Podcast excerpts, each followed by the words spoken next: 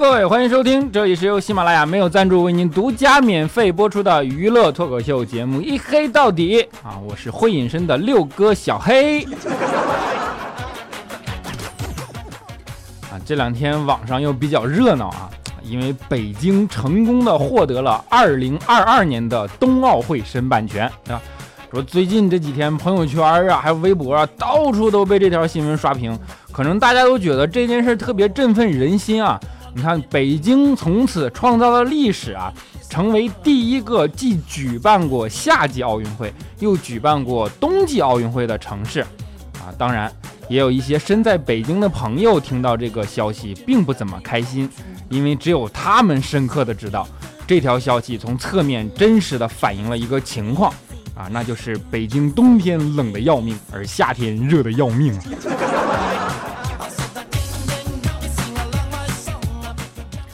啊这件事儿呢，不开心的人啊，还有假期，你们可能不知道那种感觉啊，就是一般这种大型的活动啊，都会在人的记忆里留下里程碑式的深刻烙印，对吧？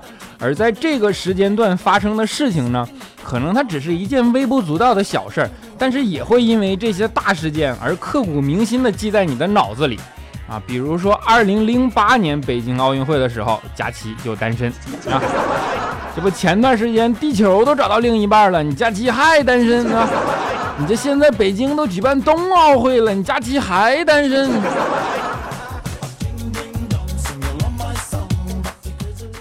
不过最让佳琪不开心的还并不是这个，而是作为第一个举办冬奥会的中国城市，国际奥委会竟然把地点定在了北京。你说这让身为一个东北人的佳期，那感觉这么多年的貂那都白穿了嘛，对吧？这本来佳琪是对冬奥会充满向往的，那他一直觉得，如果冬奥会要在中国举行，那当之无愧的城市肯定是哈尔滨呐。那正好之前又不知道听谁说，说冬奥会啊，有可能根据举办国的情况入乡随俗，啊，加入一些当地的项目作为比赛项目。当时佳琪听了就特别兴奋呐，说：“你看到时候冬奥会一来中国，那什么堆雪人啊、打雪仗啊、冰雕啊什么的，没准就都成奥运会比赛项目了。那没准我还能拿个奥运会冠军呢。”后来我就问他，我说：“那你有哪些冬季项目比较拿手啊？”啊，佳琪想了想说：“嗯，冬眠。那你要这么说，那我还有一项特别拿手的冰雪项目呢，对吧？就是吃冰淇淋啊。”当然，我觉得啊，我们之所以这么关心冬奥会的各种事儿，除了北京是我们自己国家的城市以外，还有一个特别重要的原因啊，我把它叫做反向心理映射调节啊，因为这天实在是太他妈热了，只有不停的说冬天的事儿，那心里可能还能稍微凉快点，是吧？如果你最近经常看新闻啊，应该也能知道了，那最近全国大面积高温，那到处都是，那大家。各种措施，然后避暑纳凉，那各地的游泳池啊，什么水上乐园啊，就都出现那下饺子的壮观一幕，对吧？这不，我们前几天团建嘛，本来也想去水上乐园来着啊，但是想了想啊，最终还是选择了游乐园啊。不过倒不是因为怕碰到下饺子的这种情况啊，主要是因为假期啊。你们可能不知道，水上乐园和游乐园对于我们来说那是没有区别的，但是对于假期来说，那区别是很大的。啊，假期去游乐园呢，基本的声音表现是这样的啊，你们听啊，就是啊，我操我操我操我操啊，我操我操我操我操我操，对吧？而到水上乐园的表现呢是啊，我操咕嘟咕嘟咕嘟咕嘟咕嘟啊啊，我操我操咕嘟咕嘟咕嘟咕嘟，然后呃啊，那水就喝饱了，连饭都省了，对吧？所以佳琪同学衡量了一下啊，可能水上乐园比较复杂一些啊。所以最终还是选择了游乐园。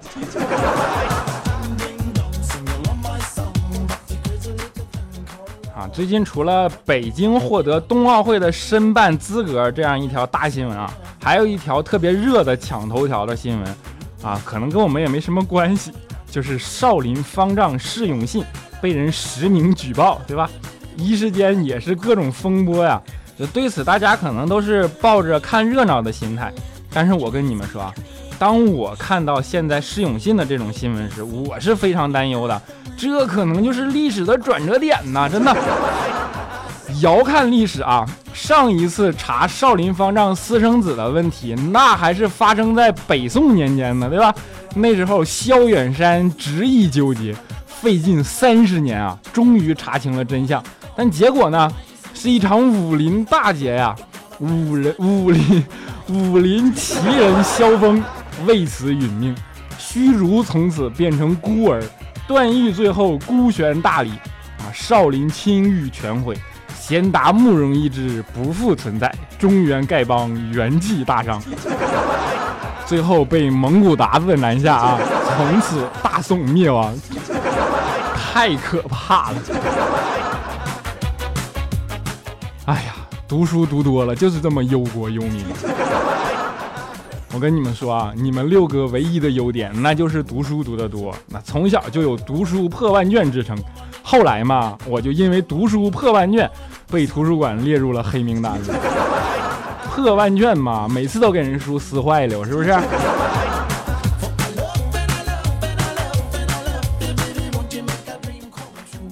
不过呢，读书多也有一个好处，真的，就是至少有一个特别实际的用处啊，就是省钱呢。你看啊，当你们现在动辄数万元甚至数十万元去出境游的时候，你们可能不知道。其实不到两千块钱就能周游列国，真的，我可以负责任的跟你们说啊，我用肤色担保，不要七八千，也不要三四千，只要一千九百九十九，只要一千九百九十九就可以满足你周游列国的愿望啊！其中包括齐国、楚国、燕国、韩国、赵国、魏国、秦国、鲁国、吴国等等等等。你看，你就掏个过路费就完事儿了吗？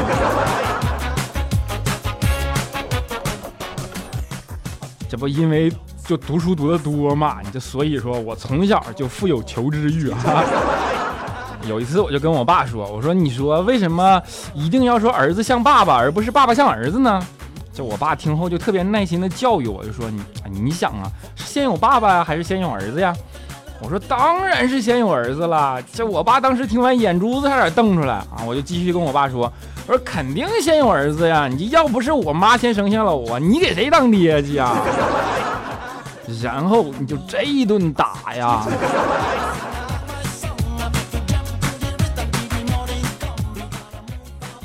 不会说话对吧？你就我爸呀，他从小就教育我说，说话要有技巧，嗯，要懂礼貌。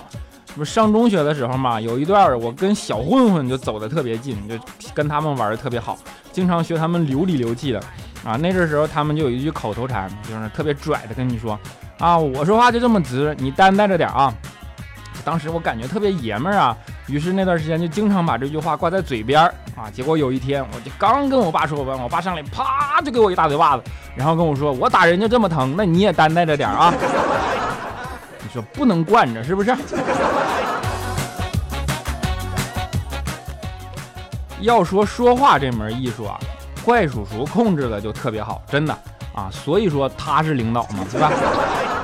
然后前段时间我们公司闹老鼠嘛，有一天早上上班，刚上班，女厕所嗷一声就传出来一声惨叫，怪叔叔听了二话不说，搓着手就跑进去了，哎呀，搓着手就跑进去了，你们想象一下啊，到了之后发现啊，原来厕所里是有老鼠屎。你看，这本来应该是卫生的事儿啊啊，还有怪叔叔私闯厕所的事儿啊，对吧？还是女厕所啊？结果怪叔叔一当即一拍手，拍巴掌说：“哎呀，这充分的说明了一个问题呀，说明我们是一个文化素养极高、充满了前途的公司啊！你看，在我们公司熏陶过的老鼠，那都知道来卫生间上厕所了。这领导的思路就是不一样哈。”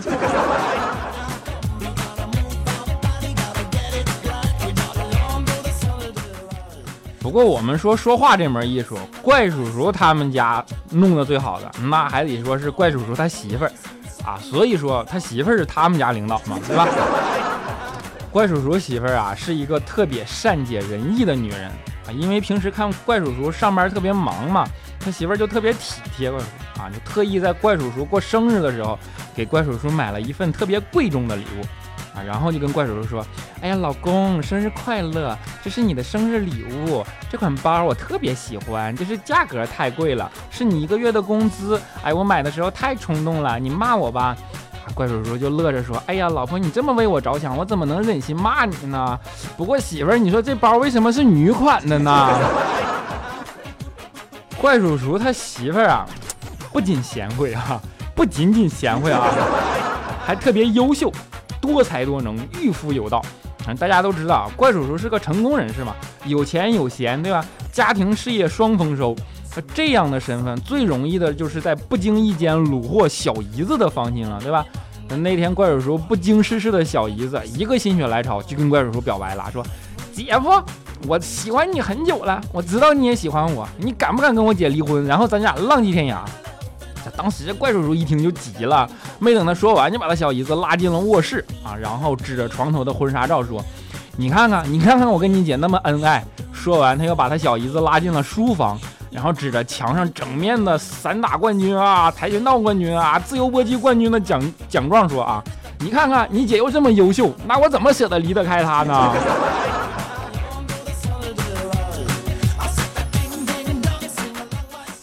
这不看怪叔叔特别有女人缘吗？既然有女人缘，肖钦就羡慕的不行啊。但是事与愿违，肖钦的结局啊，就总是特别的惨不忍睹。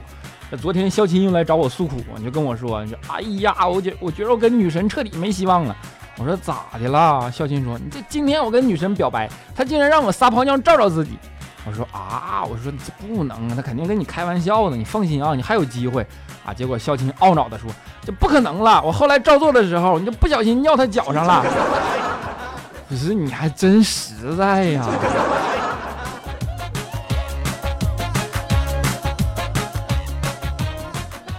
你说这作为同事对吧？我这看着肖钦这么消沉也不是办法呀。那我就劝他。我说你不要难过啊，天涯何处无芳草啊！等你有了钱，肯定还能碰到更好的。这我是过来人呢。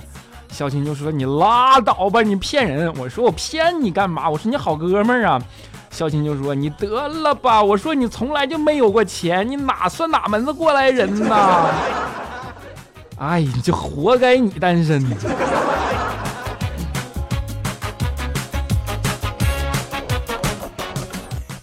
不过我们怎么说呢？人跟人不一样，就什么事儿都得分人，对吧？肖钦每次看到人家情侣亲热，就又羡慕又嫉妒，但是未来就从来不会。那前两天未来在公园里嘛，就看到一对特别恩爱的啊，特别恩爱的小情侣，女的就撒娇的说：“哎呀，亲爱的，我牙疼啊。”结果男孩听了就吻了吻女的的嘴唇啊，说：“亲爱的，还疼吗？”女孩说：“不疼了。”啊，过了一会儿，女孩又说：“亲爱的，我脖子疼。”然后男孩又亲了亲女孩的脖子，嗯，还疼吗？女孩说不疼了。哎，当时一看给旁边的未来兴奋坏了，上去就拉住男生说：“哎呀妈呀，太神了，小伙子，你能治痔疮吗？”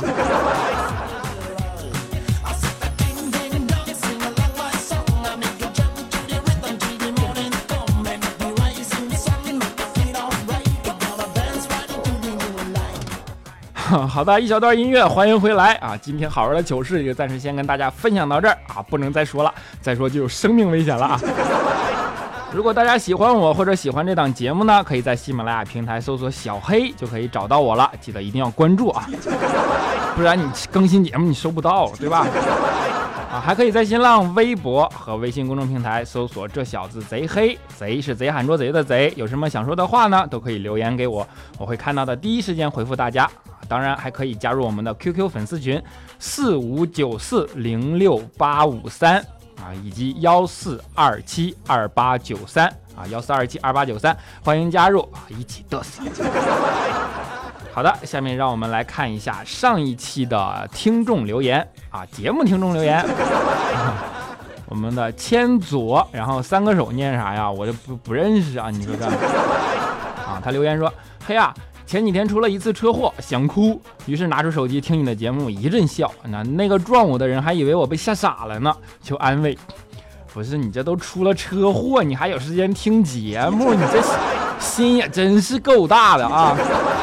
啊，不过不管怎么样，还是希望你能够平安无事啊！以后出门一定要当心，平平安才是真，对吧？啊，我们的维他命 T U 评论说。微信上我咋搜不到你呢？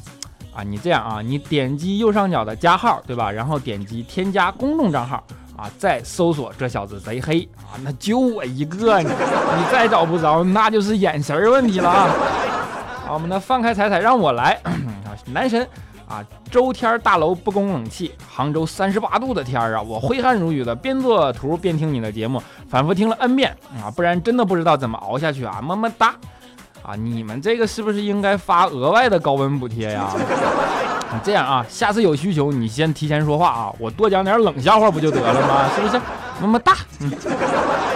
我们的神经兮兮下滑杠 L O 评论说，我都爱上你了好吗？笑起来咋那么性感哇？哼 有品位。啊我们的浅汐爷评论说啊，真黑，完全看不到你哦。戴戴墨镜的原因吗？戴墨镜，那你得戴偏光的啊。啊，不然你还是看不到。我们的 L A I N E Y 这什么雷内啊？我也不知道啊。评论说黑啊，你啥时候能给我们个惊喜？你偶尔一周更个几回什么的，你这都不是事儿，对吧？啊，你别说，我寻思寻思啊。啊，我们的童大大下滑杠七零评论说：小黑小黑，你读我的读我的，我是第一次评论，我是处啊。小黑，我想看看你黑的到底有多么的惊天动地。不是你光说你是处，你是处男呢，还是处女呀，还是处女座呀，还是处级干部啊，对吧？啊，我们的来约大啊，来约师太啊，我差点看成来日师太。评论说小黑，我突然想到一个让你晚上不隐身的办法啊，就是大油皮出油啊，那油光锃亮，那倍儿亮，对吧？哎呀，你这夏天一说一晒出油就隐不了身了是吗？你别说啊，我还从来没考虑过这个问题。那啥，你知道太多了啊！我已经派杀手在路上了，你等着啊！啊，我们爱小黑的土豆评论说：六哥六哥，天太热了，明天还要在家写论文，想想都觉得自己辛苦啊。不过比自己优秀的六哥一边写稿子一边要主播，你就觉得自己幸福多了。你这论文那还是你辛苦。我想问一下，你这是硕士论文还是博士论文呢？我是觉得啊，一般写论文的人的思路都比较奇特。这不我们办公室嘛，他就有个女博士，哎，她就特别羡慕本科毕业的啊，因为还有那么多书可以读。就他读了博士，你后边就没法读了。后来我就说，我说那你读博士后啊？然后博士就说你别傻了，那博士后他只是个称呼，好吗？啊，我们的欧韩墨评论说啊，六娃小黑，哈哈，很喜欢你的主持风格，棒棒的。这是我第一次评论，之前听广播没评论过，真希望你能读到，嘿嘿，你会读到吧？你会读到吧？你会读到吧？我有一种唐僧来了的感觉，就是我若不读，你是不是就画圈圈诅咒我呀？啊，我们的老龙下滑杠 A two 评论说，黑哥，夏天蚊子太多了，你这躲蚊帐里还被咬得死去活来。想起要是能和你一样隐身，那就好了。你是不是彪啊？蚊子又不用眼睛定位，对吧？你隐身有个屁用啊 啊！我们的单身汪评论说：“小黑，你这都啥钱了，咋还没赞助呢？我代表所有黑的人背后赞助你。是赞助商也隐身了吗？” 啊，我们的西潘月明评论说：“你是不是煤矿工人啊？看着咋这么有感觉呢？”你别闹啊！煤矿工人工资可比这高多了。啊，我们的晴天娃娃啊，XU 啊，评论说六哥，辽宁不下雨，快缺水了，你让你兄弟水娃给我们送点水吧，速度要快呀！小黑棒棒的啊！然后大概过了一天，他又评论说：哎呀妈呀，小黑你速度太快了，我刚让你找水娃，大连这块就下大雨了，那下的血大呀，简直了！再多下点吧，缺水啊，缺水啊！谢谢小黑，么么哒啊！那 是我们兄弟就是执行力强，对吧？你这萧敬腾是不是去你那开演唱会了？啊，我们的 E N N N N A 啊，评论说这是什么 N N 呐啊，大概这意思啊。评论说小黑啊，我是彩彩的粉丝，在上海只听他的节目，到了加拿大参加夏令营后，发现身边的同学性格和我合不来，一个人好孤单。偶然搜到了你的节目，名字就觉得很好玩，一听声音就喜欢上了。你的节目不像其他主播的有点黄黄的内容（括弧我是小孩子呢），括弧完了啊，但是很有趣。现在我又多了一个节目，能让我开心起来，谢谢你，小黑。听了你的声音，觉得你应该会是像郑恺那样的阳光帅哥吧？不好意思，我想不出其他人来比喻了。还有彩彩是个什么样的人啊？是暖暖的、可爱的、有点肥肥的大姐姐吗？虽然她有孩子了，也应该叫大姐姐啊。不是，彩彩可不肥，彩彩老漂亮了，那一点都不是大姐姐。彩彩是孩儿他妈，好吗？再者，郑恺那才叫阳光，我这顶多叫吸热，好吗？好，不管怎么样啊，你在自己啊，不对，你在外边自己要照注意照顾自己的身体啊。好，我们的放空棉花糖评论说，哎呀，升级了软件都找不到点赞的地方了，我要去啊，就差点把我回复都说了。产品同学，你就赔我的赞啊。啊，我们隐身的小南哥评论说，一天我走在街上，一个小朋友过来问叔叔你怎么长得那么丑啊？我看旁边没人啊，我就在他耳边小声说，你别告诉别人啊，其实我就是未来的你啊。然后他就哭了。你说你咋这么欠呢啊？未来这点秘密全让你给知道了。啊，我们的小操啊点儿，小 C A O 啊评论说，嘿呀，节目很好听。嗓子好了，说话好听多了。天气这么热，太阳当空照，出门小心中暑，别晕倒了，还没人能看得见你，想救也没办法啊！啊，你就提醒了我了，倒是。你说我这要是万一晕倒在阴影里，那事儿可就大了啊！的格格子 FM 评论说：“小黑，我昨天跟公司办了离职，在宿舍待了一个下午，一直听你的节目，还关注了你呢。我是佳期的忠实粉，但是我破例关注你，还关注微信了呢。主要是因为我觉得你俩好般配啊。其实我留言是想说，我昨天晚上梦到你了。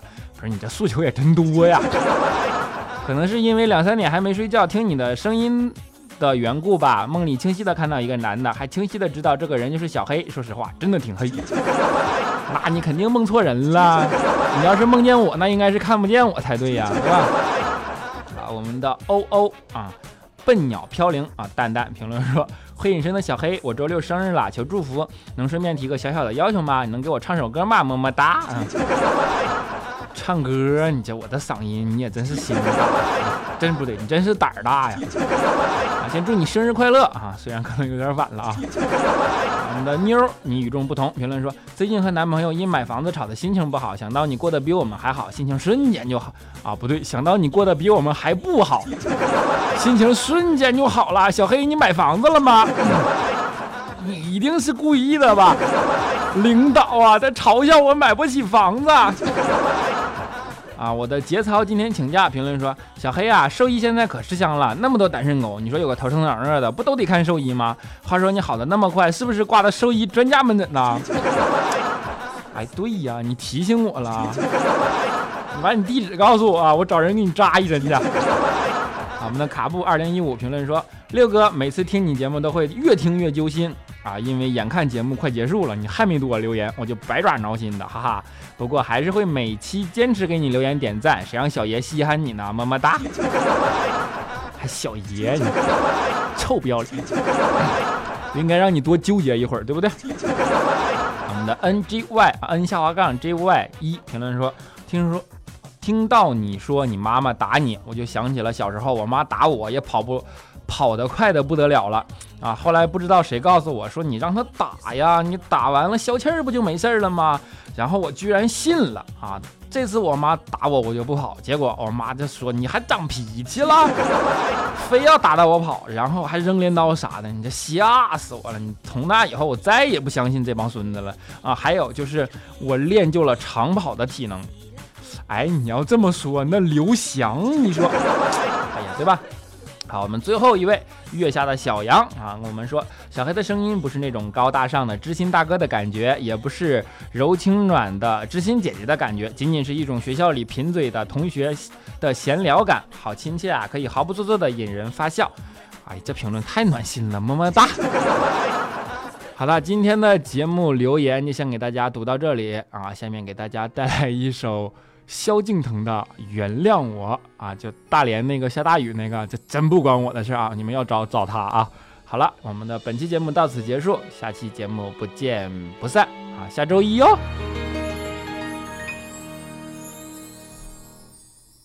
请不要分了以后还记得亲吻过的承诺，你的永久已不属于我。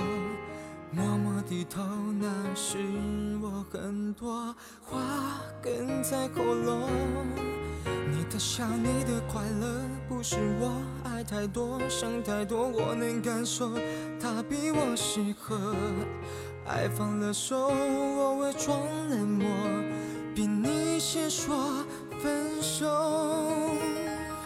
请原谅我，原谅。